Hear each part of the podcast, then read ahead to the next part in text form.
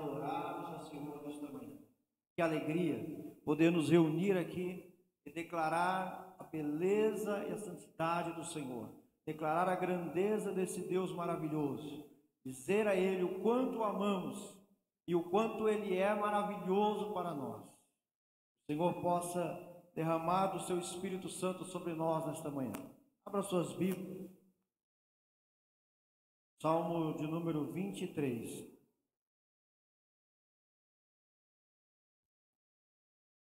Salmo de número 23. Quero ler o salmo com os irmãos.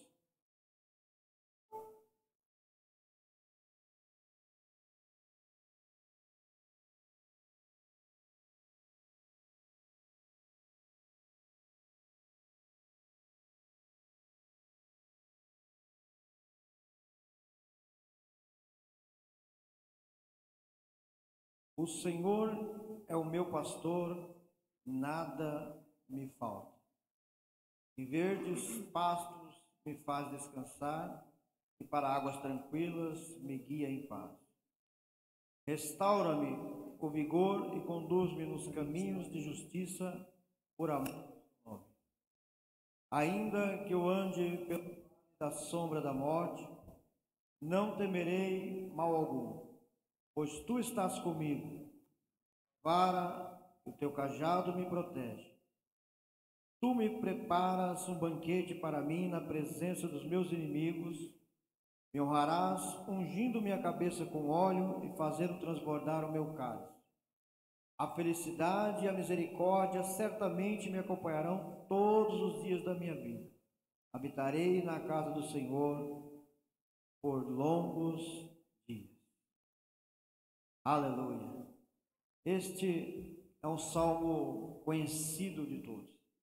É um salmo conhecido como Salmo do Pastor. E muitas vezes as pessoas se detêm no versículo número primeiro, meu pastor, e nada me faltará.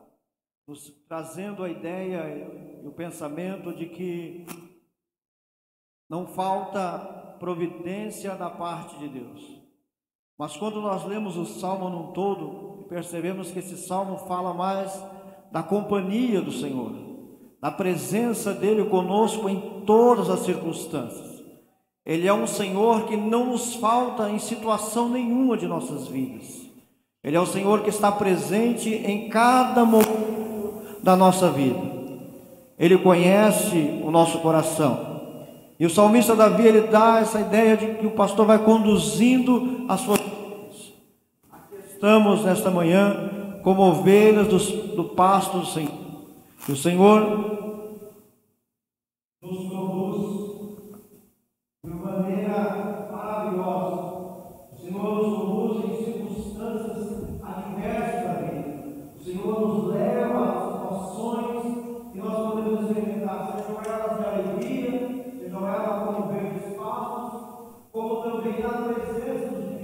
capaz de nos preparar um banquete.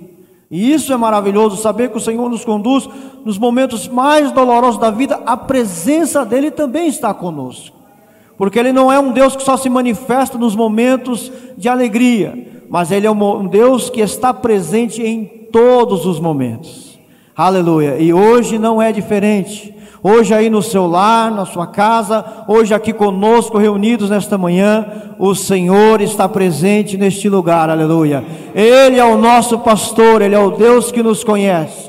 E com essa certeza, com esta convicção em nossos corações, nós podemos elevar as vozes e adorar a este Deus maravilhoso, porque Ele está presente conosco neste lugar, Ele está presente com você aonde você estiver, Ele é o Deus que nos conhece, aleluia. Vamos falar com Ele, vamos fechar os nossos olhos e falar com o Senhor nesta manhã e agradecer a Ele por essa presença maravilhosa. Amado Deus e eterno Pai, nós oramos a Ti neste instante, Senhor, nós oramos a Ti neste momento, agradecendo o Senhor porque tu és o nosso Senhor, o nosso pastor, aquele que nos conduz em todos os momentos da nossa vida.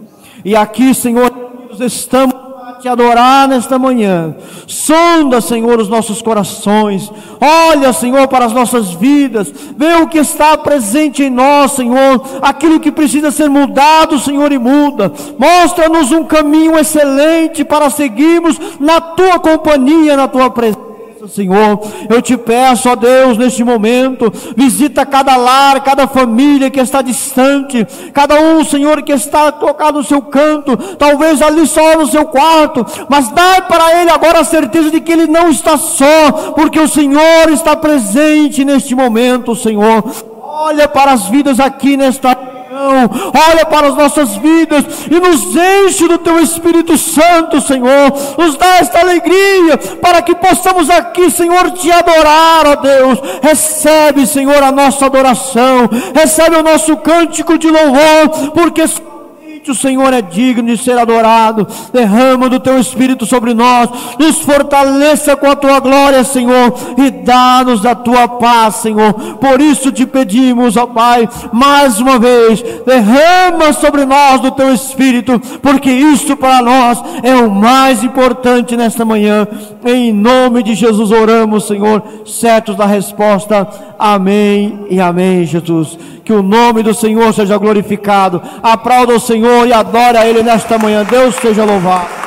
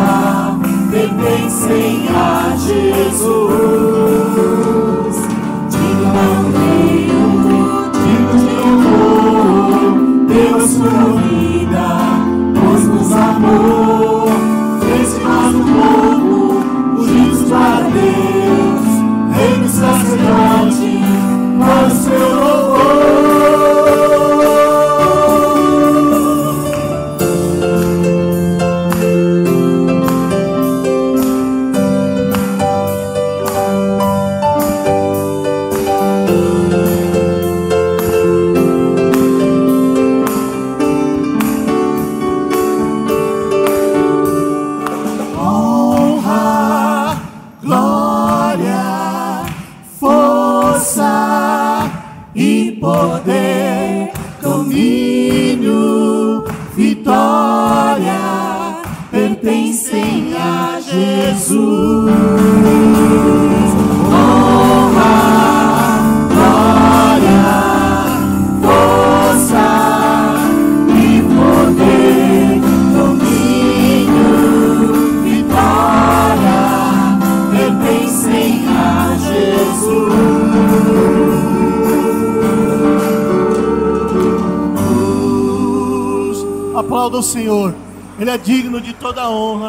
Toda a glória.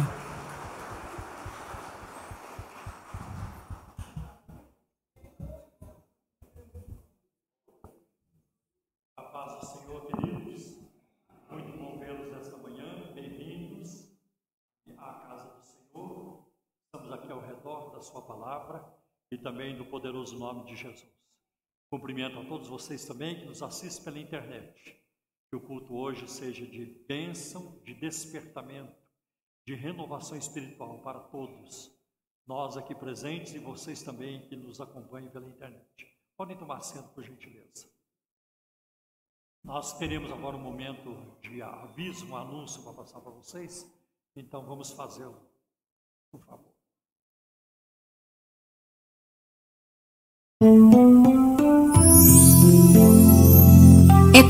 Muita alegria que anunciamos que as inscrições do nosso 17º Congresso Retiro de Mulheres da ICT estão abertas.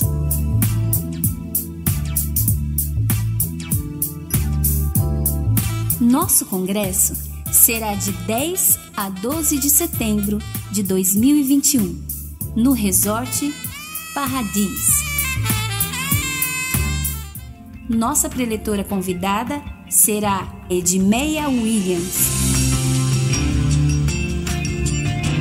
O valor com tudo incluso, hospedagem, transporte e material é de 620 reais, que podem ser divididos até a data do evento. Mais informações ICT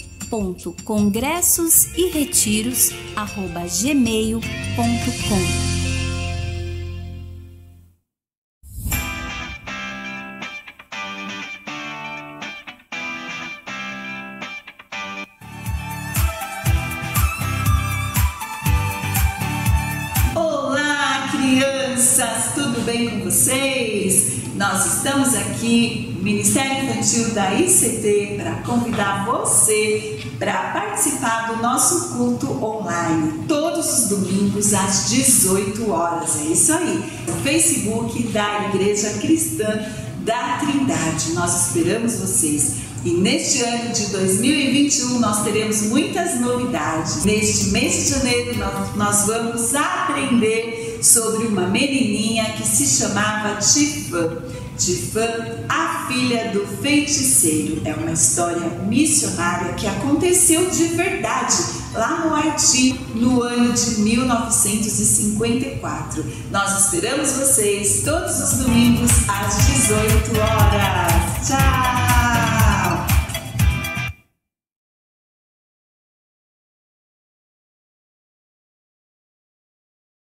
Glória a Deus.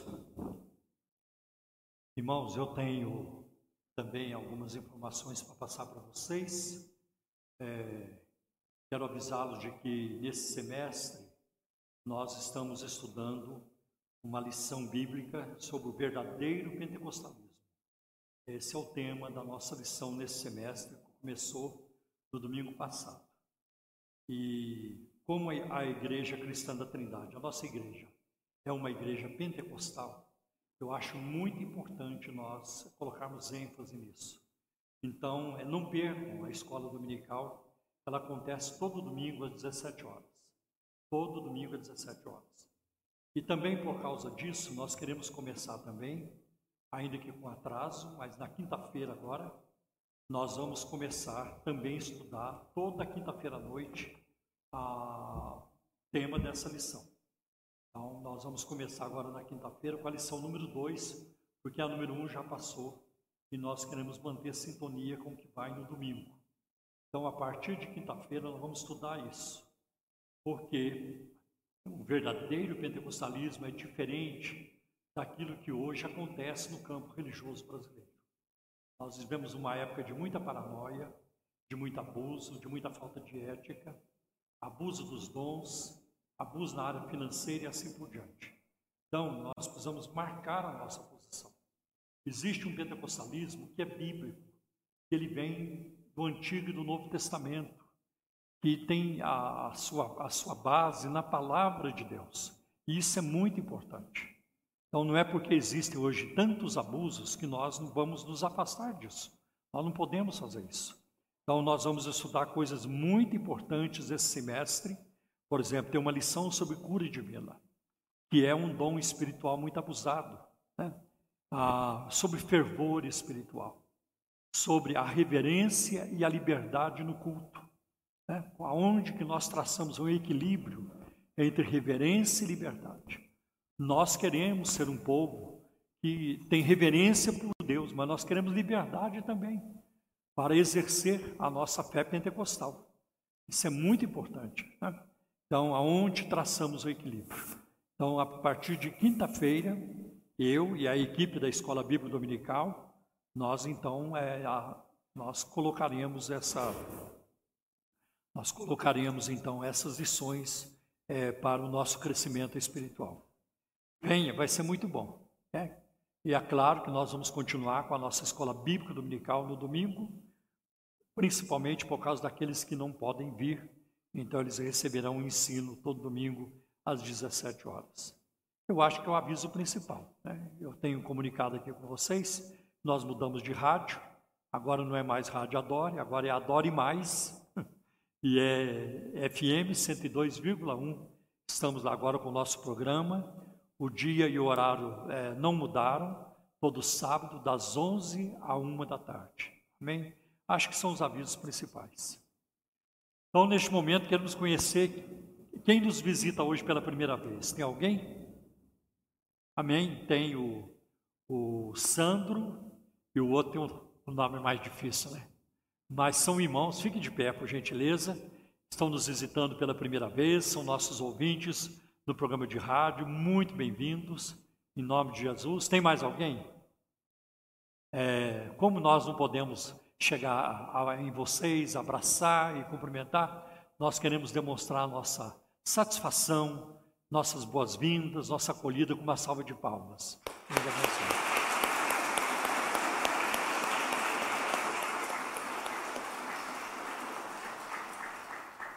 E agora, meus irmãos, nós vamos então adorar o Senhor com nossos dízimos e ofertas para a obra de Deus.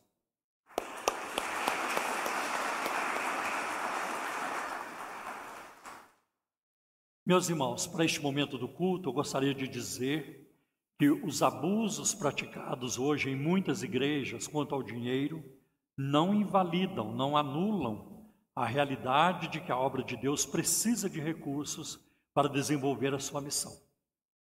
E uma pergunta muito importante que cabe aqui: de quem é o dinheiro? A, a Bíblia diz que todas as riquezas que existem no mundo pertencem a Deus. Por exemplo, no Salmo 24, versículo 1 diz: Do Senhor é a terra e a sua plenitude. Então, é, pertence a Deus por direito de criação. Foi Deus quem fez. Né? E se Deus fez, então ele tem direito sobre a sua criação. Também Deus tem direito sobre a sua criação por, por causa da manutenção. Quem é que banca? É Deus. É Deus que banca tudo, todo o universo. Né? A flora, a fauna, o sustento de tudo vem de Deus. Ele é a fonte de toda a vida e de todo sustento. E também ah, Deus tem direito sobre a, a criação por causa da capacitação, isto é, é Deus quem nos dá saúde, forças e oportunidades para ganharmos dinheiro. Isso está lá em Deuteronômio 8, versículo 18. O cristão é apenas um administrador. Então o dinheiro não é meu, o dinheiro não é seu, ele é de Deus. E Deus colocou na sua mão para você administrar, na nossa mão para administrarmos. Deus tem um plano para o dinheiro que Ele nos dá, para que Ele nos confia. Primeiro, um, ah, o objetivo principal de Deus nos dar dinheiro é para suprir as nossas necessidades e da nossa família. Deus sabe que temos necessidades, e isso a gente encontra em Mateus capítulo 6, versículo de 31 a 32. É, vosso Pai Celestial sabe do que tem necessidade, isso está em Mateus 6, 10. E que o dinheiro ele é usado para suprir essas necessidades. É muito interessante quando o apóstolo Paulo se despede dos líderes de Éfeso, lá em Atos capítulo 20, versículo 34, ele diz: Eu não cobicei a prata nem o ouro de ninguém, para o que era necessário para mim e para os que estão comigo, estas mãos me serviram. Aí Paulo indica que ele trabalhou para se sustentar. Tem outros momentos que ele não trabalhou, que ele recebeu ofertas também de irmãos e das igrejas. Outra coisa, Deus deseja abençoar outros por nosso intermédio. Tá? Quando Deus abençoa você financeiramente, Ele tem outras pessoas em mente. Tem alguém que precisa e Deus vai te direcionar, ele vai te mostrar como é que você pode abençoar outras pessoas em necessidade. Então nunca pense que quando Deus te abençoa financeiramente, para em você, não para. E não pode parar. Você vai ter mais, claro, vai ser muito bom, muito bom. Não há nada de errado com isso. Mas outras pessoas em necessidade serão também atingidas pela bênção que Deus colocou na sua vida. Isso é muito importante, né? Os irmãos que estão passando por necessidade, por exemplo, como está em Romanos 12, versículo 3, e os pobres, como Deus fala em Deuteronômio capítulo 5, 15, versículo de 7 a 8. Um outro uso do dinheiro na vida do cristão é que nós devemos usar o dinheiro para sustentar a obra de Deus neste mundo, através das contribuições que fazemos para a igreja e para outras organizações evangélicas envolvidas com a evangelização, e também para as obras sociais. Né? Nós não podemos ser uma igreja que só diz para as pessoas: Deus te abençoe, Deus te abençoe, vou orar por você. Não, se uma pessoa tiver fome, nós vamos ter que repartir o pão. Se uma pessoa precisar de remédio, nós vamos ter que ajudar. Né? Então, nas necessidades, a igreja não pode ignorar a necessidade das pessoas. E através do dinheiro, Deus quer mostrar o seu poder na nossa vida e a sua bênção na nossa vida, suprindo as nossas necessidades. É o que nós vemos em Mateus 6,33. Mas buscar em primeiro lugar o reino de Deus e a sua justiça, e estas coisas vos serão acrescentadas. E ali Jesus estava falando de comida, de, de bebida, do nosso sustento físico. Também Deus nos abençoa para despertar a gratidão no nosso coração. Não é possível um crente que recebe uma bênção tão grande de Deus e não se volte para ser grato, para obedecer. E nós já recebemos a maior de todas as bênçãos, de todas as bênçãos que é a salvação. E também Deus nos, através do dinheiro, Deus é, quer nos é, recompensar os, os que contribuem para a sua obra. Então Deus quer recompensar quando você contribui. Essa é uma promessa que foi feita para os judeus, lá em Malaquias capítulo 3, versículo 10. É, Trazei os dízimos para a casa do tesouro e eu vou abrir os céus e vou derramar bênçãos sobre, sobre vocês. Então, todo cristão sincero, irmãos, deveria refletir sobre o uso que faz do dinheiro, lembrando que prestará contas a Deus, como um administrador presta contas ao seu patrão. Então, eu acho que é, um dia, quando nos encontrarmos com o Senhor, no tribunal de Cristo, não no juízo final, nós vamos ter que dar conta. Vamos olhar o seu talão de cheque, o canhoto do talão de cheque. Vamos olhar agora o extrato do seu, é, do seu cartão de crédito. Vamos olhar agora o extrato da sua conta bancária. Vamos olhar agora os seus gastos. Um para onde eles foram. E é muito importante isso. É muito importante. Então, com isso em mente, sabendo que fazemos para Deus, vamos então orar neste momento, pedindo a bênção de Deus sobre cada um de nós. Pai, em nome do teu filho Jesus, eu coloco agora, Senhor, todos esses irmãos e irmãs na palma de tuas mãos. O Senhor conhece a necessidade de cada um, daquelas pessoas que estão aqui presentes e também, Senhor, daquelas que estão nos assistindo pelas, pelas mídias sociais. Senhor, estende a tua mão e supre toda necessidade no meio do teu povo. Olha para aquele homem, para aquela mulher nesta manhã que está endividado, que está desempregado, que está gemendo debaixo de um peso financeiro e supre toda necessidade, porque o Senhor, o Senhor é Jeová Jireh, Deus de provisão. Senhor, também cura os enfermos, porque o Senhor é Jeová Rafá, Deus que cura. Supre no meio do teu povo. Ajuda aquelas pessoas, Senhor, que precisam vender um bem, Senhor, ou comprar um bem. Que precisam, Senhor, de receber aposentadoria, ou estão em busca, Senhor, de um, um, uma causa na justiça, Senhor, de uma vitória é, numa causa na justiça.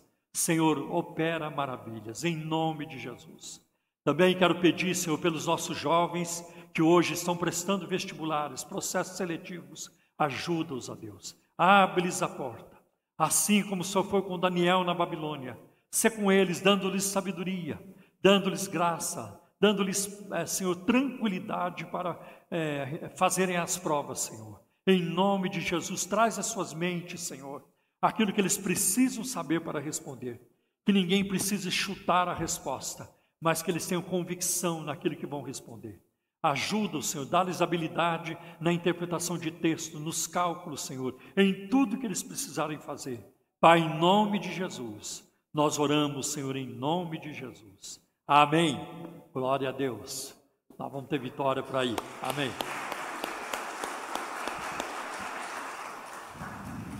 Meus irmãos, quem precisar de cartão, de envelope de contribuição, tem envelope lá no fundo da igreja. Quem preferir usar o cartão do banco, você pode ir lá agora e passar o seu cartão na maquininha da igreja. Deus abençoe e recompense.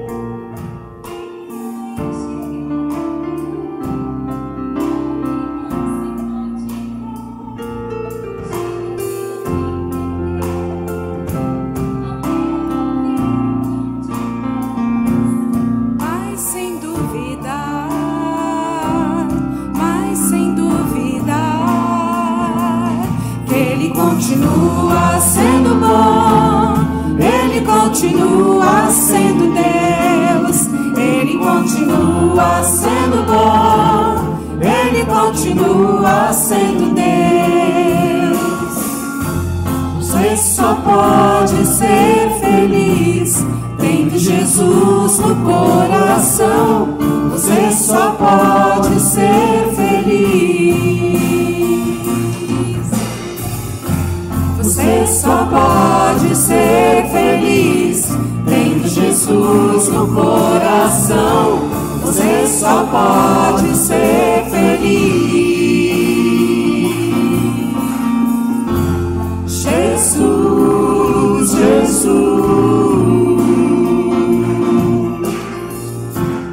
Nele a gente pode confiar.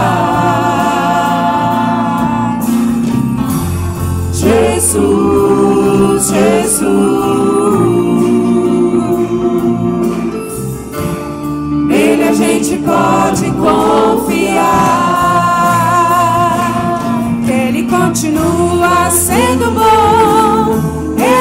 continua sendo Deus, Ele continua sendo bom, Ele continua sendo Deus, Ele continua sendo bom, Ele continua sendo Deus, Ele continua sendo bom, Ele continua sendo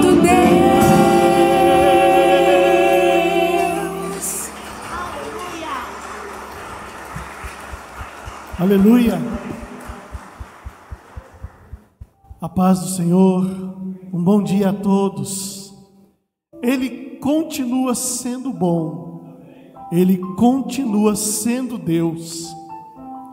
tem muita coisa mudando, tem muitas transformações, mas a Bíblia diz que Ele não muda, nele não há mudança, nem sombra de variação, porque, por isso que nele a gente pode confiar. Amanhã você não vai dobrar o seu joelho e orar, e Deus falar assim: olha, mudou as coisas, não é mais daquele jeito, mudou, a palavra mudou, o jeito de agir mudou. Não, com Ele não há mudança, por isso que nele a gente pode confiar.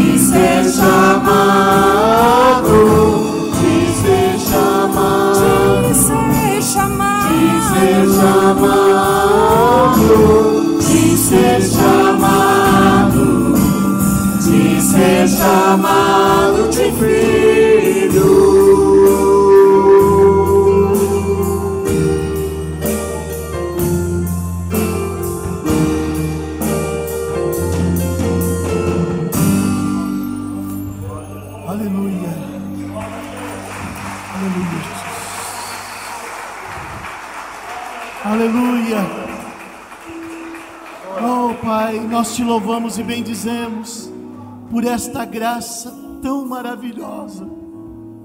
Graça que não nos quer como escravos, não nos quer como distante, mas nos quer como filhos. Só podemos te louvar e te bendizer, porque a tua graça, a tua graça nos basta, a tua graça é tudo que precisamos nesse mundo sem graça, nesse mundo, Pai, de tantas coisas que desagradam, que entristecem, mas a tua graça nos garante a alegria por toda a eternidade. Nós te louvamos, Pai, nós te engrandecemos.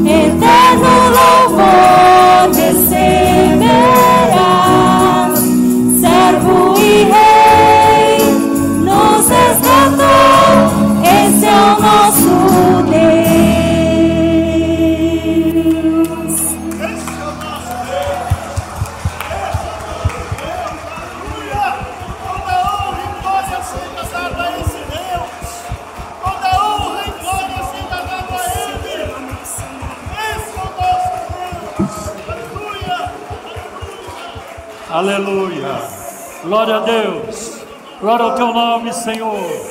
Bendito seja o teu nome, Senhor. Maravilhoso Jesus. Precioso Jesus. Rei dos reis e Senhor dos senhores. Glória ao teu nome, Senhor. Nós te adoramos, Senhor. O Senhor nos deu vida e vida em abundância. Entregou seu próprio teu próprio corpo e derramou o teu próprio sangue por nós. Graças te damos, não apenas pela esperança, mas pela certeza da vida eterna. Graças te damos, Senhor. O Senhor colocou em nós o selo do teu Espírito Santo e nos fez povo teu. Graças te damos, Senhor, em nome de Jesus. Glória a ti. Amém. Meus irmãos podem tomar assento, por gentileza. Quero convidar o pregador dessa manhã, é, o pastor Paulo também, Paulo, pastor Paulo de Oliveira, que vai nos trazer a mensagem. Então, vamos orar por ele.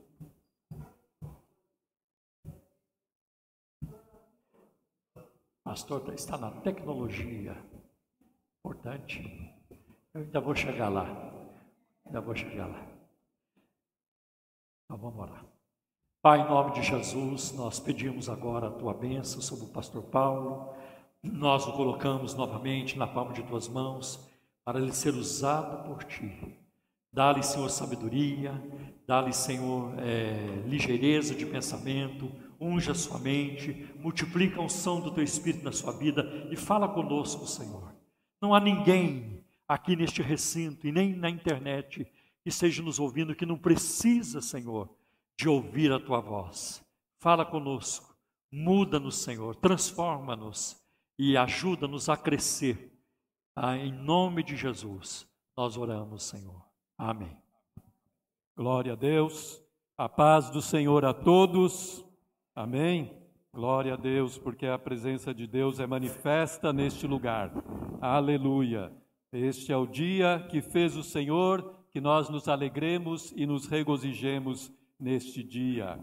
Aleluia. Louvado seja o nome do Senhor. Quero que os irmãos abram sua Bíblia no livro de Jeremias, capítulo 29, livro do profeta Jeremias, capítulo 29. Nós vamos ler até o verso 11, a partir do verso 1 até o verso 11. Amém? Ainda ouço alguns procurando. Capítulo 29 de Jeremias. São estas as palavras da carta que o profeta Jeremias enviou de Jerusalém ao resto dos anciãos do cativeiro, aos sacerdotes, aos profetas e a todo o povo que Nabucodonosor havia deportado de Jerusalém para a Babilônia. Isso aconteceu depois que saíram de Jerusalém o rei Jeconias, a rainha mãe, os oficiais, as autoridades de Judá e de Jerusalém e os carpinteiros e ferreiros. A carta foi levada por Elasa, filho de Safã, e por Gemarias, filho de Uquias, os quais Edequias, rei de Judá, tinha enviado à Babilônia, a Nabucodonosor, rei da Babilônia. Ela dizia o seguinte: Assim diz o Senhor dos exércitos, o Deus de Israel, a todos os exilados que eu deportei de Jerusalém para a Babilônia. Construam casas e morem nelas, plantem pomares e comam o seu fruto, casem e tenham filhos e filhas, escolham esposas para os filhos de vocês e deem as suas filhas em casamento, para que tenham filhos e filhas. Aumentem em número e não diminuam aí na Babilônia. Procurem a paz da cidade para onde eu os deportei e orem por ela ao Senhor, porque na sua paz vocês terão paz. Porque assim diz o Senhor dos Exércitos, o Deus de Israel: não se deixe enganar pelos profetas e adivinhos que vivem no meio de vocês. Não deem ouvidos aos sonhadores que sempre sonham segundo o desejo de vocês, porque eles profetizam falsamente em meu nome. Eu não os enviei, diz o Senhor. Assim diz o Senhor: logo que se cumprirem para a Babilônia setenta anos, atentarei para vocês e cumprirei a promessa que fiz a vocês trazendo-os de volta a este lugar. Eu é que sei que pensamentos tenho a respeito de vocês, diz o Senhor, são pensamentos de paz e não de mal, para dar-lhes um futuro e uma esperança. Aleluia. Até aí. Esta é uma carta, né, como nós lemos aqui no verso 1, que foi enviada numa, por meio de uma missão diplomática, podemos dizer hoje assim, né, pelo rei Zedequias a Nabucodonosor. E ela chegou num momento não muito favorável, ou nada favorável para os judeus que estavam lá na, na Babilônia, porque eles tinham sido levados cativos para aquela terra. Né? E conforme tinha dito o próprio Jeremias, no capítulo 25, no verso 11, já tinha predito que Jerusalém ia ser invadida e que o povo ia ser levado em, em cativeiro. Né? Contrariamente ao que disse, o que havia predito Ananias no capítulo anterior, no capítulo 28, que dentro de dois anos o povo retornaria para a sua terra, eles não retornariam tão cedo. Na verdade, a profecia era de um longo tempo, de um período grande, eram de 70 anos eles ficariam cativos na Babilônia. Mas Ananias tinha predito que dentro de dois anos eles sairiam. Mas essa era uma falsa profecia, foi uma falsa profecia, e por conta disso o próprio Ananias morreu no mesmo ano que ele fez essa profecia, porque ele tinha profetizado falsamente.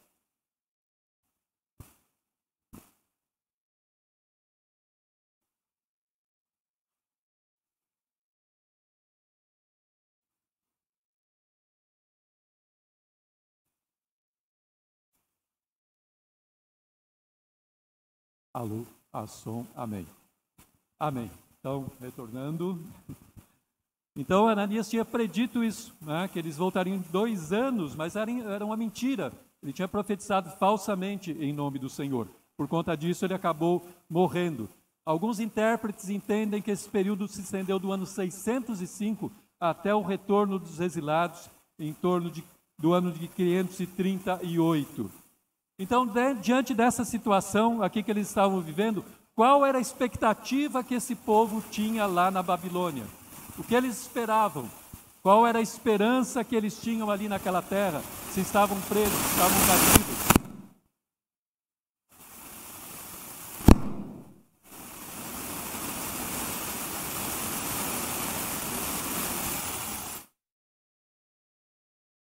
Dar um minutinho, tudo bem? Amém. Problemas técnicos acontecem. Então, qual era a expectativa desses judeus que viviam lá na Babilônia? Né? Qual era a esperança que eles tinham? Né? Muitos deles jamais retornariam para Israel, para Judá. Eles ficariam lá, morreriam na Babilônia. Então, que esperança eles tinham ali naquela terra? Então, provavelmente muitos deles, se não a maioria, é, estavam desesperançados, não tinham esperança nenhuma ali naquela terra. Né? Estavam ali conformados, vou, vou morrer aqui, né? não vou, jamais voltarei para a minha terra, para a minha nação. Né? Então eles não vislumbravam um futuro, não tinham esperança e não vislumbravam um futuro adiante. Mas as palavras que eles receberam através dessa carta eram contrárias a isso. Ela dizia para eles construírem casas, plantarem pomares, casarem, terem filhos, darem as suas filhas em casamento. Né? Era para eles aumentarem em número e não diminuírem. Né? Esta era a orientação de Deus para ele. Eles deveriam procurar a paz da cidade, orarem por ela, o que era um conceito naquela época totalmente novo. Né? Orar pelos inimigos, assim como Jesus nos ensinou. Né? Então, para eles ali era algo é, até estranho, né? Como eu vou? Estou numa terra estranha, gente que me trouxe cativo para cá, inimigos do, do, da minha nação, e eu vou ter que orar por eles. Era esta ordem do Senhor. Ore por esta cidade, ore pela paz, porque na, na, nesta paz que vocês orarem, vocês também terão paz. Né? Então eles tinham que fazer isso, mas isso não era né, algo é, novo para aliás, era algo novo para eles, né? Eles tinham que fazer é, o que Deus estava ordenando para eles, né? Mas isso, de alguma forma, não era uma carta branca para eles assumirem, né? Se conformarem aos conceitos daquela sociedade.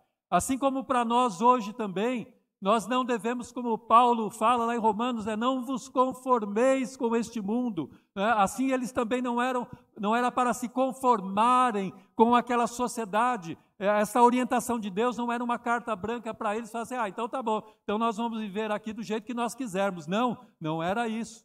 Né? Deus estava dando essa orientação, olhem, orem, casem, comprem casas, Fiquem nessa cidade, fiquem nesta terra, porque esse é o meu plano para vocês, esse é o, meu, o propósito que eu tenho para vocês. Então, orem por essa cidade, busquem a paz dela, fiquem em paz aqui nesta cidade. Né? E assim também nós hoje, nós temos que estar, nós estamos neste mundo, mas não somos deste mundo. Né? Não devemos nos conformar né, a este mundo, tomar a forma dele, mas muito pelo contrário, somos diferentes deste mundo, né? porque o Senhor nos resgatou. Então não era para eles se conformarem, para esses judeus se conformarem aos conceitos da Babilônia.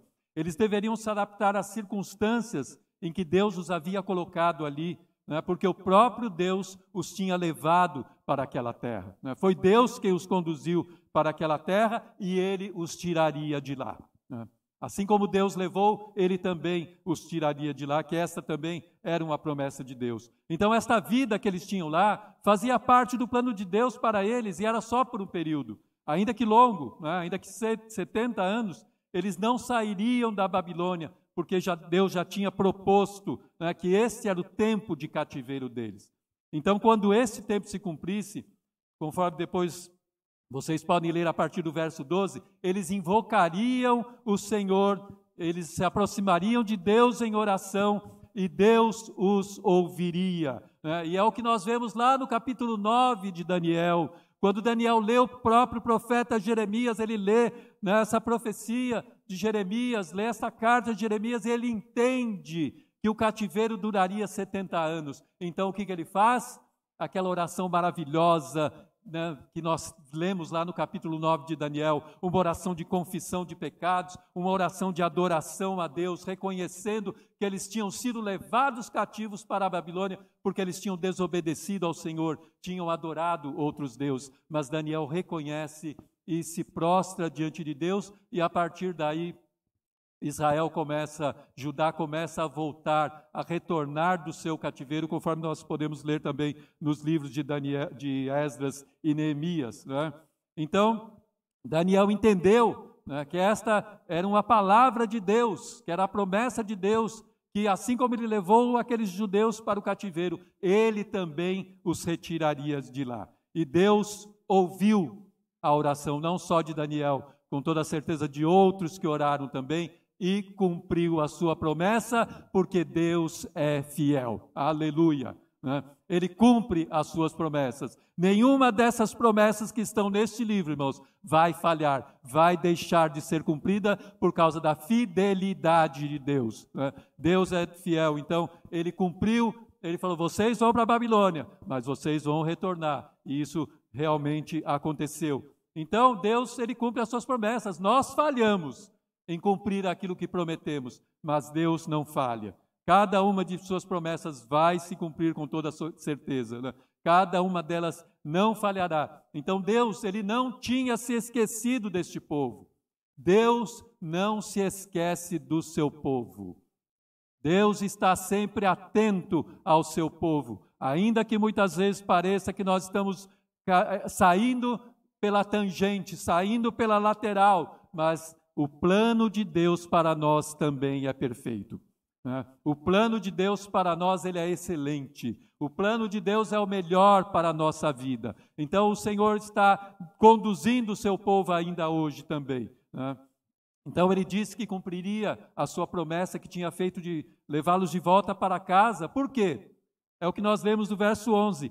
Eu é que sei que pensamentos tenho a respeito de vocês pensamentos de paz e não de mal. Deus não queria o mal daquele povo. Ele não desejava o mal daquele povo, muito pelo contrário, Deus tinha paz para aquele povo, ele tinha planos perfeitos para eles, ele, ele tinha uma esperança e um futuro para aquele povo. Né? Esta era a promessa de Deus para eles. Então eram pensamentos de mal, de paz e não de mal, para dar a eles um futuro e uma esperança. Então, por meio daquela, desta carta, é como se Deus dissesse para o povo: Eu estou tão acessível a vocês aqui na Babilônia como eu estava lá em Judá. Então, não importa onde vocês estiverem, eu estou diante de vocês. Não importa onde vocês estiverem, eu estou com vocês. Eu estou sobre vocês. Né? Então, assim como ele estava com vocês lá, eu estou com vocês aqui. Vocês não estão abandonados, vocês não estão largados à própria sorte. Eu estou conduzindo os passos de vocês. Né? Então, apesar de toda infidelidade daquele povo, né, que adorou outros deuses, foi rebelde, desobediente ao Senhor, Deus se manteve fiel a eles. Aleluia. Né? Então, apesar de toda essa infidelidade, Deus permaneceu fiel, conforme Paulo fala lá, afirma em 2 Timóteo 2,13, né? Se somos infiéis, ele permanece fiel, pois não pode negar a si mesmo. Aleluia. Este é um atributo da natureza de Deus, a sua fidelidade. Então, ainda que sejamos infiéis, Deus permanece fiel. Glórias a Ele. Então, irmãos, o que nós temos a ver com esse texto hoje? Né? Como nós podemos aplicar, trazer esse texto tão distante de nós para a nossa realidade hoje? Né? O que, que ele tem a ver conosco hoje?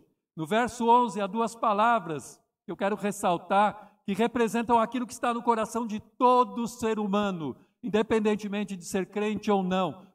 Todo ser humano traz em si essas duas características, né? está no coração de todo ser humano: esperança e futuro. Então, todos, todos têm esperança em algo para ter um bom futuro.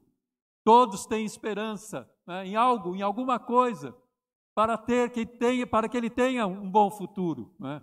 Então, não é uma, uma ação simplesmente de esperar, de sentar e falar, ah, estou esperando algo. Não. É algo objetivo, no sentido de algo que se espera. Né?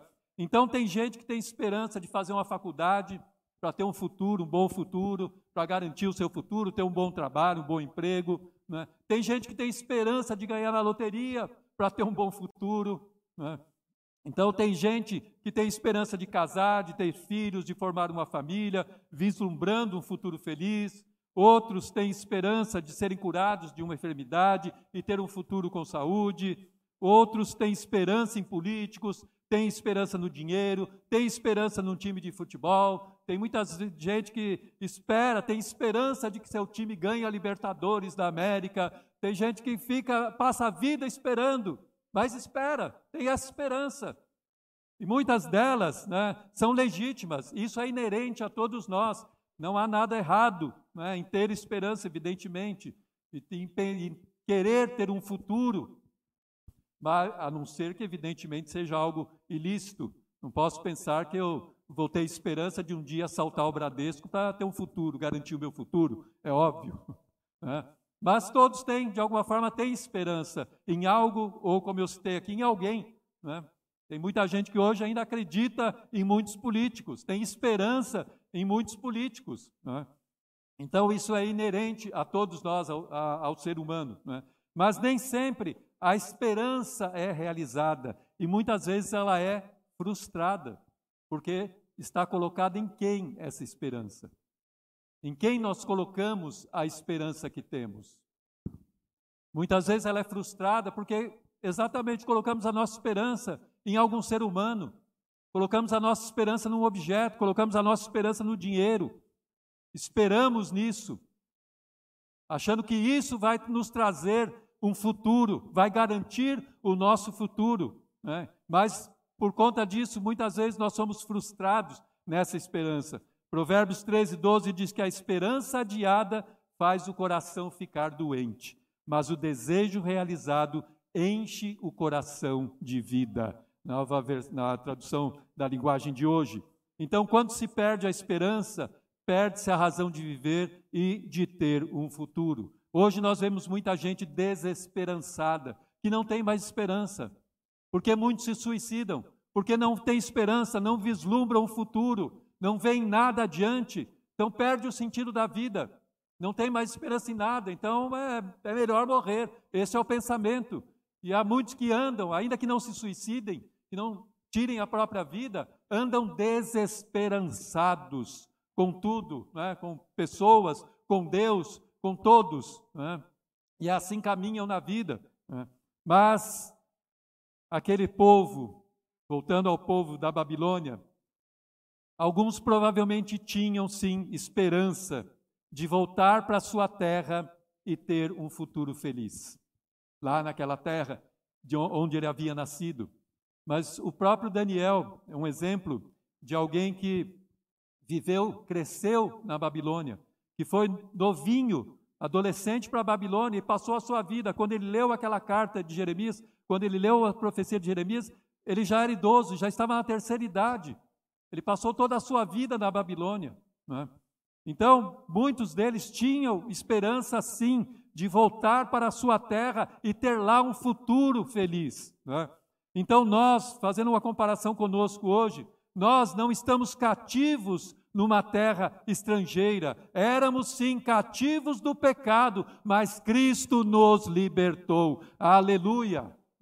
Glória a Deus, porque estávamos escravos do pecado, mas Cristo veio e nos libertou, nos tirou da escravidão do pecado. Glória a Deus, aleluia. Né? Então nós não, está, nós não estamos cativos como estava o povo israelita, mas a palavra de Deus em 1 Pedro 2,11, ela afirma que somos como peregrinos e forasteiros neste mundo como também diz a primeira linha do, do hino 204 da harpa, né? Sou peregrino na terra e longe estou do meu lar. Então nós estamos distantes da nossa pátria, porque não temos aqui cidade permanente, mas buscamos a que há de vir, conforme diz Hebreus 13, 14. Né? Então nós somos, de alguma forma, somos sim peregrinos, Podemos fazer esse paralelo com o povo de Israel. Que estava cativo lá na Babilônia. Não estamos cativos, mas não somos desta terra. O Senhor nos resgatou para uma pátria mais excelente. Aleluia! Né? Então somos como peregrinos aqui nesta terra. Nós não somos dela. Estamos aqui passando por esta terra porque estamos indo em rumo à nova Jerusalém, à Jerusalém celestial. E é assim que nós devemos nos portar, irmãos. Esta é a maneira que temos de nos portar nesta terra, como peregrinos e forasteiros, porque esta era a exortação de Pedro na sua carta. Irmãos, então andemos dignamente, né, conforme o Senhor nos orienta, conforme a palavra de Deus nos orienta. Então somos sim peregrinos nessa terra, forasteiros nessa terra. E como Deus estava com aquele povo no cativeiro, Ele também está conosco hoje. Aleluia! Nós podemos perceber a presença de Deus aqui hoje, neste lugar. Né? Eu senti a presença de Deus aqui neste lugar, nesta manhã né? porque Ele está conosco, Deus está com o seu povo e nós somos o seu povo reunidos aqui hoje neste lugar. Né? E qual é a sua promessa para nós hoje? Né? Lá em Hebreus 13, 5, essa promessa maravilhosa: de maneira alguma deixarei você, não te abandonarei, jamais abandonarei você. Aleluia! Então, esta carta de Jeremias para os cativos era falando exatamente isso para eles: não deixarei vocês, não abandonarei vocês. E hoje Deus fala para cada um de nós também: não abandonarei vocês, jamais eu deixarei você. Aleluia, glória a Deus. Mateus 28, 20, a promessa do Senhor Jesus Cristo: Eis que estou com vocês todos os dias até o fim dos tempos, até aquele último e grande dia do Senhor, Ele estará conosco. Glória a Deus, aleluia. Então, o Senhor não vai nos abandonar. O Senhor está conosco continuamente, ainda que pareça para nós que Ele está distante, né? como muitos dizem, muitas vezes, ah, o céu parece de bronze. Não, Deus continua conosco. Deus está caminhando conosco, Ele não nos abandona. Então, assim como havia um futuro e uma esperança nos planos de Deus para aquele povo exilado, porque ele sabia os pensamentos que ele tinha a respeito deles, assim há uma esperança e um futuro para nós hoje. Glória a Deus. Né? Então, há também para nós uma esperança e um futuro. Há este isso nos planos de Deus para nós, né? porque hoje nós somos o seu povo, nós somos ovelhas do seu pastoreio, conforme o pastor Almir disse aqui na abertura deste culto. Né? Nós somos, fazemos parte da, do povo de Deus, nós somos o povo de Deus, somos parte do seu rebanho. Né? Então, o sentimento de Deus para com aquele povo é o mesmo sentimento com a igreja de Cristo hoje. Os pensamentos de Deus a nosso respeito também são de paz. João 14, 27. Deixo com vocês a paz, a minha paz lhes dou, não a dou como o mundo a dá. Glória a Deus, nós temos a paz de Cristo em nós. Né? Esta é a paz que Deus tem para nós. São os pensamentos de paz que Ele tem para nós. É a paz de Cristo em nosso coração. Então, aleluia porque aquele que prometeu é o príncipe da paz. Glória a Deus. Né? Aleluia. Amém. Quem prometeu é fiel, é o príncipe da paz. Aleluia. Jesus Cristo. Então, meus irmãos, a Babilônia é um retrato do mundo em que nós vivemos. Apocalipse fala da grande Babilônia, né? a mãe de todas as as meretrizes, né, que é o, o exemplo, né, o, o, tipo né, da, da, nação terrível, daquela que é, traz o mal para, para os povos. Né? Então, a Babilônia ela é um retrato do mundo em que nós vivemos, mas o nosso futuro e a nossa esperança, glórias a Deus, não está neste mundo, não está nas coisas deste mundo, mas no Senhor nosso Deus. Né? A nossa esperança e o nosso futuro não estão aqui nesta terra, mas no Senhor Jesus Cristo. Né? É Ele quem nos dá um futuro e uma esperança. E aí eu pergunto para cada um de vocês: como você tem se comportado em meio a esta Babilônia em que nós vivemos? Qual é o seu comportamento? Assim como aqueles judeus tinham que ter um comportamento naquela Babilônia física daquele tempo, né, que Deus estava orientando-os né, a como se comportar no meio daquele povo estranho, com costumes diferentes, com deuses, né, com muitos deuses, adorando muitos deuses. Assim nós também temos um comportamento a transmitir para este mundo, para esta Babilônia em que nós vivemos hoje. Né? E como você tem se comportado em meio a isso? Né? Você está como muitos dos judeus do cativeiro, sem perspectiva, sem expectativa, sem esperança de um futuro? Ou está com muita expectativa e já fez muitos planos? Não importa qual é a sua condição, como está o seu coração em relação àquilo que vem pela frente. Deus tem planos excelentes para você. Deus tem planos maravilhosos para você. Não importa se você olha para frente e fala: Nossa, não estou enxergando nada. Não vejo luz no fim do túnel. Deus tem planos excelentes para você, porque os pensamentos dele são de paz e não de mal. Né? Então Deus tem sim uma esperança e um futuro para cada um de nós. Aleluia.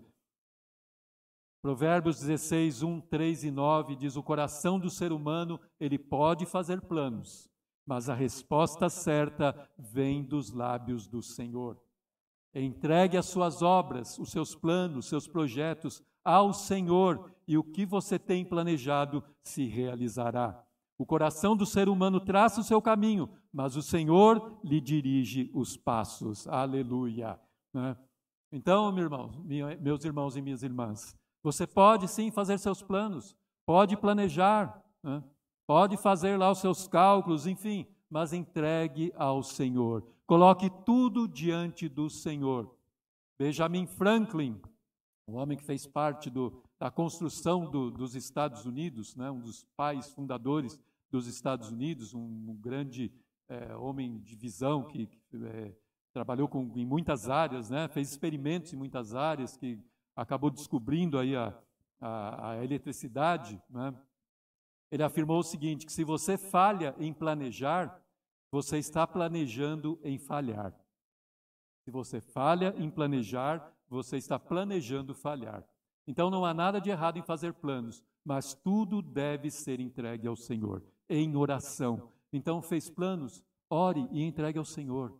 Apresente, apresente a Ele em oração. Fala, Senhor, esses são os meus planos, mas o Senhor dirige os meus passos. Né? O Senhor é quem me orienta nesses planos. Então entregue tudo ao Senhor. Faça sim os seus planos, mas coloque nas mãos do Senhor. É?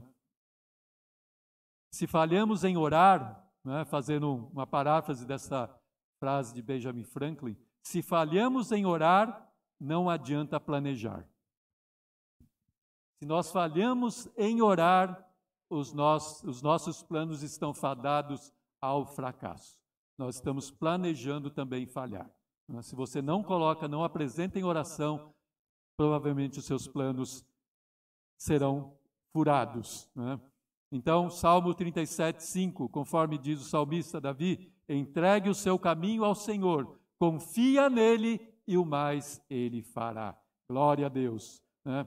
Então, quando entregamos tudo a Deus, quando entregamos nosso caminho, nossos planos, desejos, a paz de Deus que excede todo entendimento, ela guarda o nosso coração e a nossa mente em Cristo Jesus. Quando entregamos tudo nas mãos do Senhor, nós ficamos em paz, porque sabemos das mãos de quem esses planos estão. Nós confiamos, nós ficamos tranquilos, não nos apavoramos, não nos desesperamos, não ficamos ansiosos, porque está nas melhores mãos que, eles podem estar. Né? Quando você entrega, você descansa. Quando você entrega, você sabe na mão de quem está que Ele vai encaminhar da melhor maneira possível. Então entregue, confie, para que a paz de Deus inunde o seu coração. Né? Então, lá na Babilônia, Deus incentivou os judeus a construir, a plantar, a casar, mas a confiar nele antes de tudo. Então vocês me invocarão, se aproximarão de mim em oração, e eu os ouvirei. Vocês me buscarão e me acharão quando me buscarem de todo o coração. Serei achado por vocês, diz o Senhor, e farei com que mude a sua sorte, a sua condição, a situação de vocês. Então, esse é o segredo para nós, irmãos. Invocar o nome do Senhor, invocar ao Senhor, né? se aproximar dele em oração e ele nos ouvirá buscar ao Senhor em todo tempo, buscar ao Senhor em toda e qualquer situação, apresentar-se diante do Senhor, apresentar o nosso coração, os nossos desejos, os nossos planos, deixar tudo nas mãos dele, porque ele tem os planos excelentes para nós. Né? Ele tem o que é melhor para nós. Né? Os judeus eles estavam cativos lá na Babilônia, mas eles não eram da Babilônia. Né? Eles não pertenciam àquele lugar. Eles foram enviados para lá, como eu disse, por conta da desobediência, por conta da adoração a outros deuses. Mas eles não eram daquele lugar. Estavam lá, mas não eram de lá. Né? Deus tinha planos melhores para eles. Nós, como eu disse, estamos no mundo, mas não somos deste mundo. Deus também tem planos melhores para nós. Então, nossos planos, nossos projetos devem estar centrados em quem em Deus. Os nossos planos e projetos devem ter o centro o Senhor. Ele deve ser o centro de tudo, né? e não em nós mesmos. Timothy Keller, no livro A Fé na Era do Ceticismo, ele diz que uma vida não centrada em Deus leva ao quê? Ao vazio. Construir a vida sobre algo que não seja Deus não somente nos machuca quando nós não obtemos o que o nosso coração deseja, mas também quando os nossos desejos são satisfeitos, porque não estamos centrados em Deus. Então, se não são satisfeitos, nos fere. Se são satisfeitos, também nos machuca, porque não nos preenche, porque só Deus pode preencher-nos. Né? Então, tudo, por isso, tudo deve estar centrado em Deus. E ele continua dizendo: poucos conseguem realizar todos os sonhos. Por isso, é fácil viver na ilusão de que, se fôssemos bem-sucedidos, ricos, admirados ou bonitos como nós gostaríamos, nós viveríamos felizes e em paz. Mas isso simplesmente não é assim. Não é assim que funciona. Isso não vai preencher o nosso coração. Vai continuar vazio. Nós vamos enchê-lo de tantas e tantas coisas que nós achamos que vai nos trazer felicidade, mas não funciona dessa maneira, porque só o Senhor pode preencher esse vazio que há no coração do ser humano. Só Cristo preenche esse vazio totalmente. Só Ele traz a completude, só Ele completa o nosso ser. Só Cristo Jesus e mais nenhum outro. Aleluia. Né? Jonathan Edwards, Edwards, o grande pastor e teólogo do século XVIII, ele disse o seguinte: se o nosso objetivo supremo na vida é o bem da nossa família, nossa tendência será nos importar menos com as outras famílias.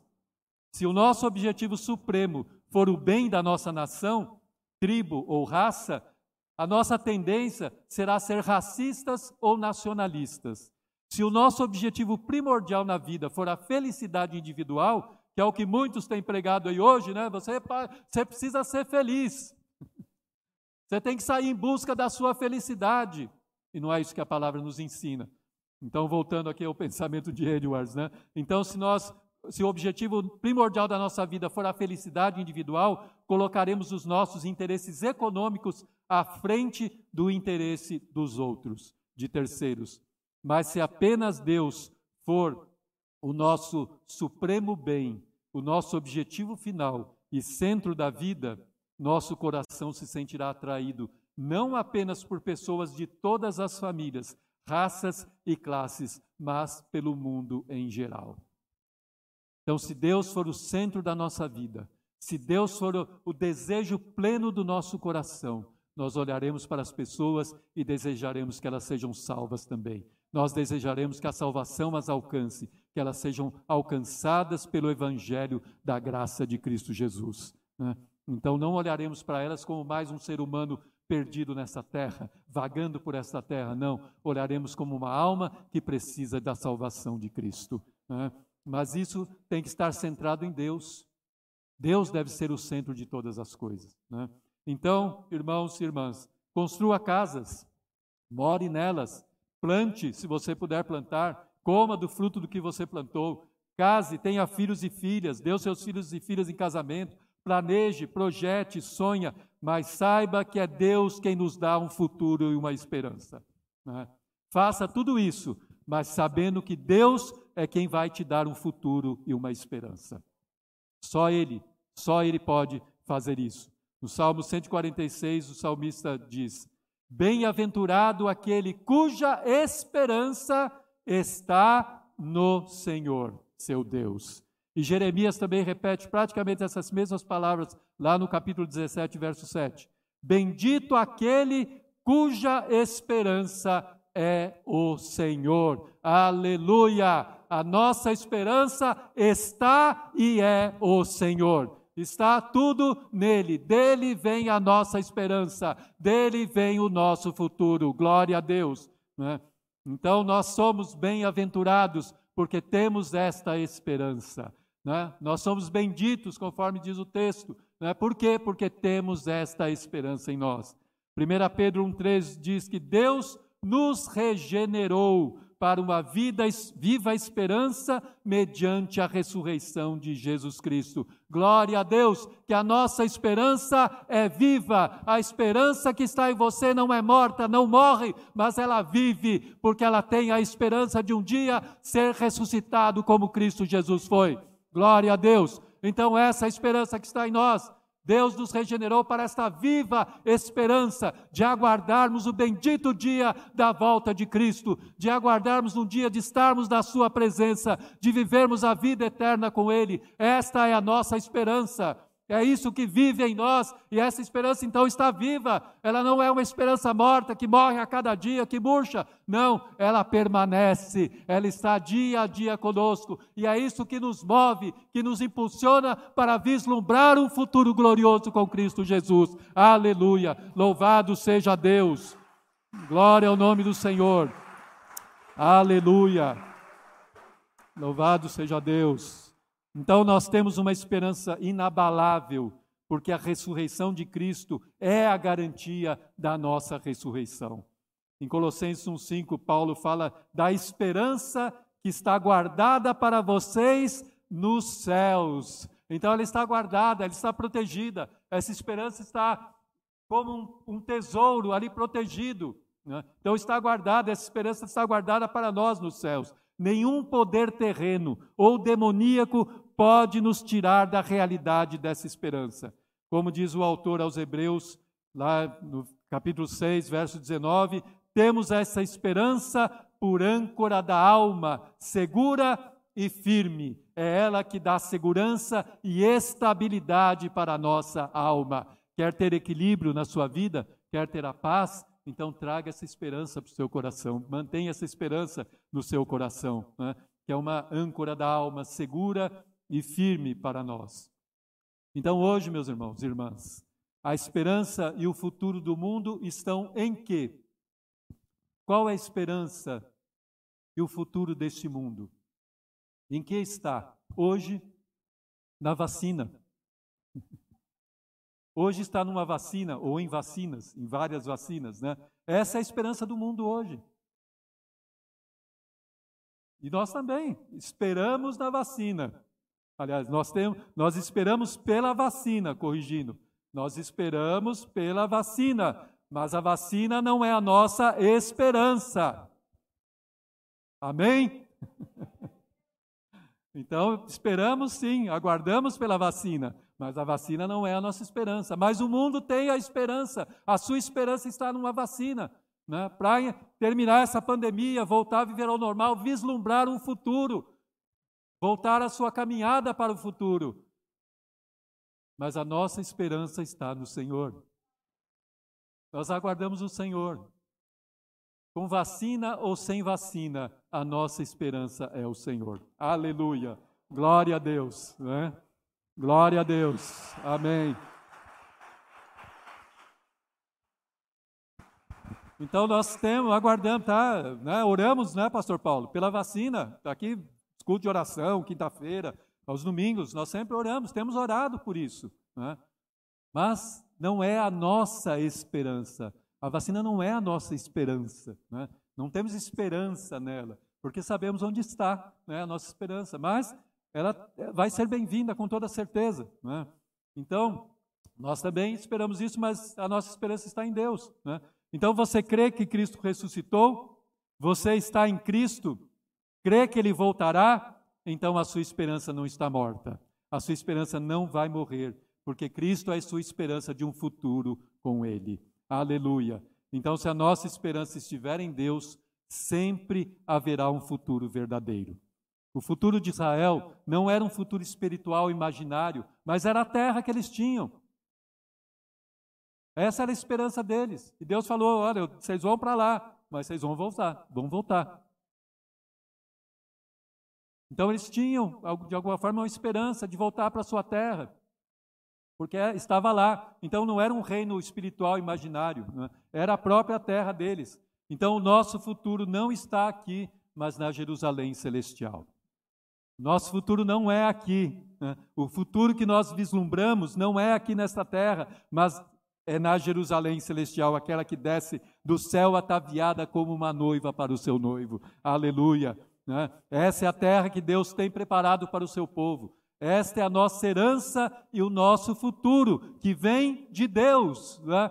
Assim como diz o verso 11 aqui, eu, eu, diz o Senhor, são pensamentos de paz e não de maus, para dar-lhes, eu vou dar-lhes um futuro e uma esperança. Então vem de Deus, né? não vem de nenhum outro lugar, mas vem de Deus, o nosso futuro e a nossa esperança. Então, Colossenses 1, 27, Paulo diz: Cristo em nós, esperança da glória. Aleluia! Então é Cristo em nós, essa é a esperança que temos. Cristo em nós, esperança da glória. Esperamos estar na glória porque Cristo está em nós. Aleluia. Né? Então, meus irmãos, conforme diz Hebreus 10, 23, guardemos firme a confissão da nossa esperança, sem vacilar, pois quem fez a promessa é fiel para cumprir. Aleluia. Então, guarde essa esperança. Fique firme nessa esperança, mantenha essa esperança como âncora da sua alma, né? segura e firme, para te dar o equilíbrio que você necessita nos tempos de tribulação, nos tempos de mar revolto. Esta âncora vai segurar você, ela vai manter você firme na esperança de Cristo, no futuro glorioso que Ele tem para nós. Né? Então fique firme, não vacile, como diz o autor aqui, não sem vacilar?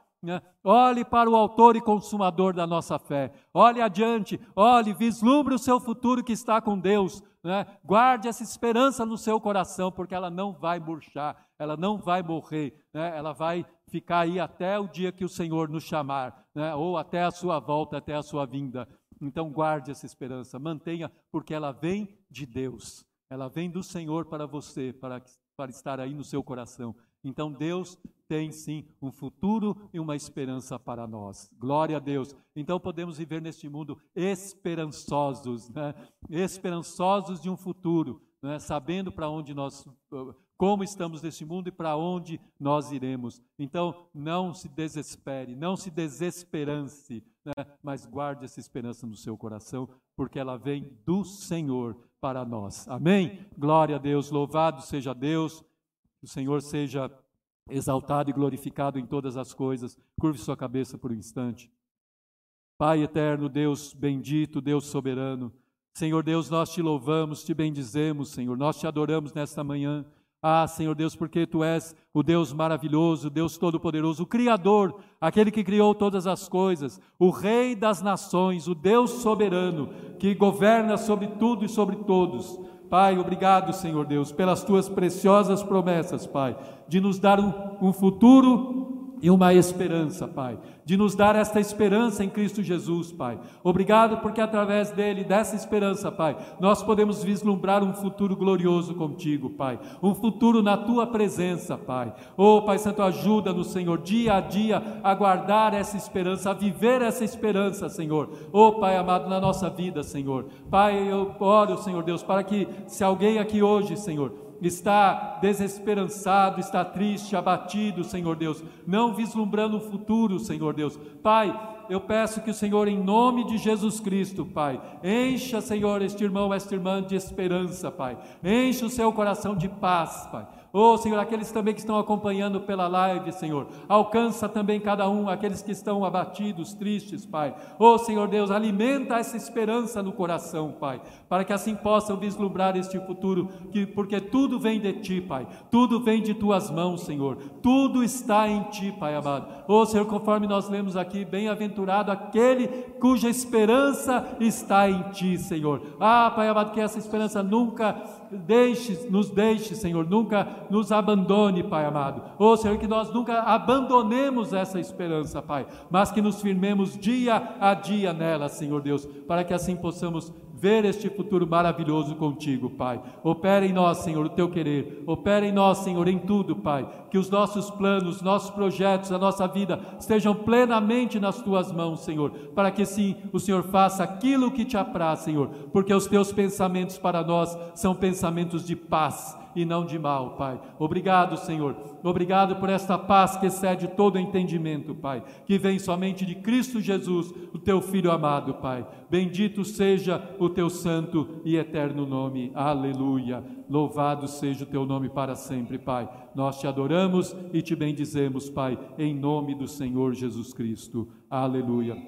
Ainda com a sua cabeça curvada, eu quero perguntar nesta manhã se há alguém aqui hoje que ainda não entregou a sua vida ao Senhor Jesus Cristo, que ainda não tem essa bendita esperança, né, que ainda não está com essa esperança no seu coração né, e quer hoje receber a Cristo. Você também que está nos assistindo, se você está triste, desesperançado, creia, há uma esperança, há um caminho né, de paz, há um caminho de vitória, um caminho de bênção para você, há esperança para você, né? e essa esperança está em Cristo Jesus.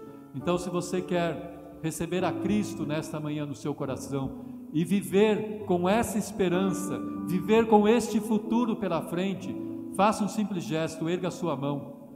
Nós queremos, vamos orar por você. Alguém aqui hoje que quer entregar a sua vida a Cristo?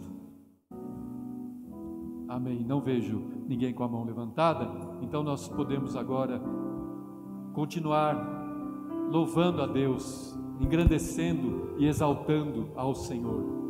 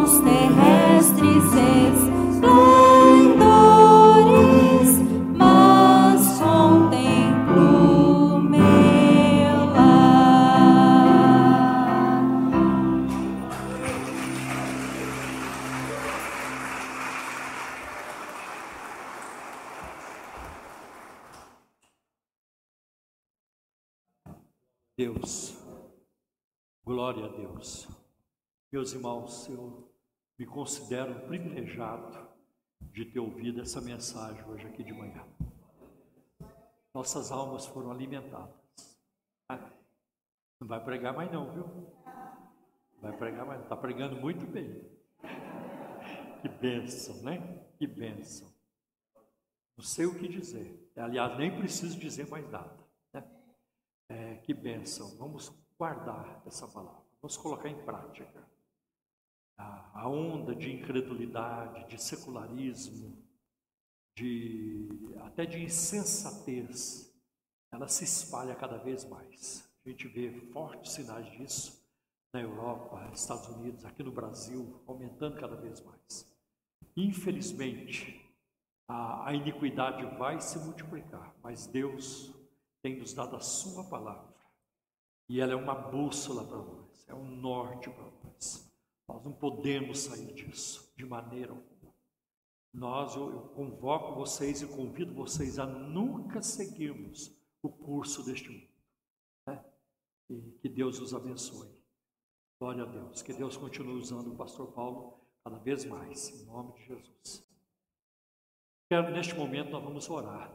Eu queria mais uma vez, já orei isso durante o- as contribuições financeiras, mas eu queria pedir para o pastor Gerson eh, vir aqui orar por nós e repetir, eh, orar mais uma vez pelos nossos jovens.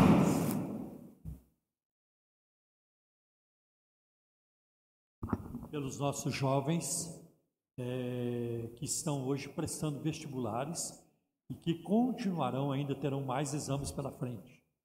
Orar também, né, pela, pela quem mais precisa de oração? Pelas necessidades. Todo mundo precisa orar também. Peço, pastor, por gentileza, pelas pessoas que nos acompanham pela internet também. Bem-vindo, pastor Gerson Lopes.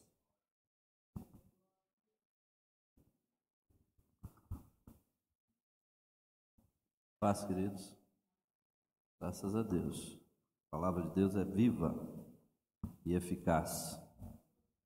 E ela é penetrante, não é? Você sentiu a penetração da palavra do Senhor no seu coração nessa manhã, amém? É assim mesmo, quando nós abrimos o coração, a palavra de Deus produz efeito. Só mais um, posso citar um versículo?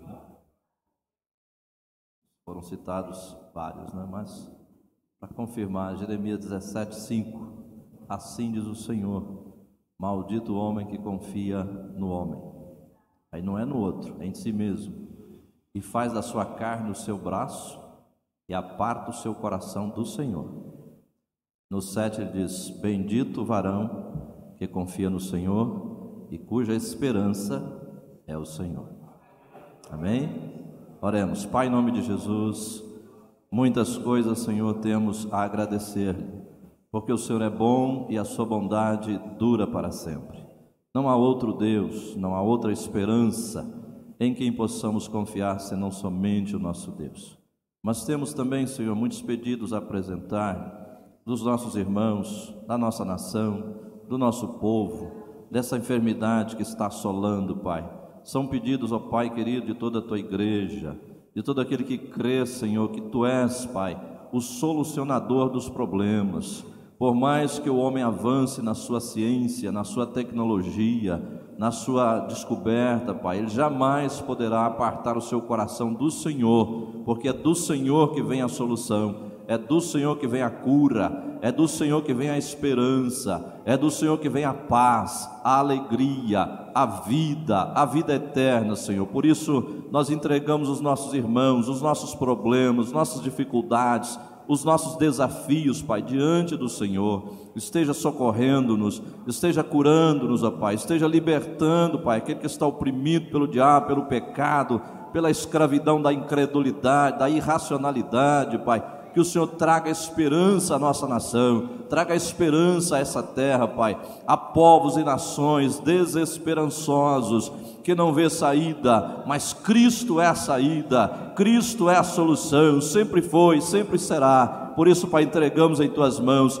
crendo que o Senhor é o nosso pastor e nada há de nos faltar, porque o Senhor supre todas as coisas pela presença gloriosa do seu Espírito Santo em nós. Muito obrigado. Abençoe o teu povo, ser com eles em paz, levando aos seus lares, dando uma semana abençoada em Cristo Jesus. Amém. Deus te abençoe. Estenda a tua mão. Que a graça do Senhor Jesus Cristo, o grande amor de Deus, a doce consolação do seu Espírito Santo permaneça conosco não só hoje, mas para sempre. Todos digam amém. Vá em paz. Deus te abençoe.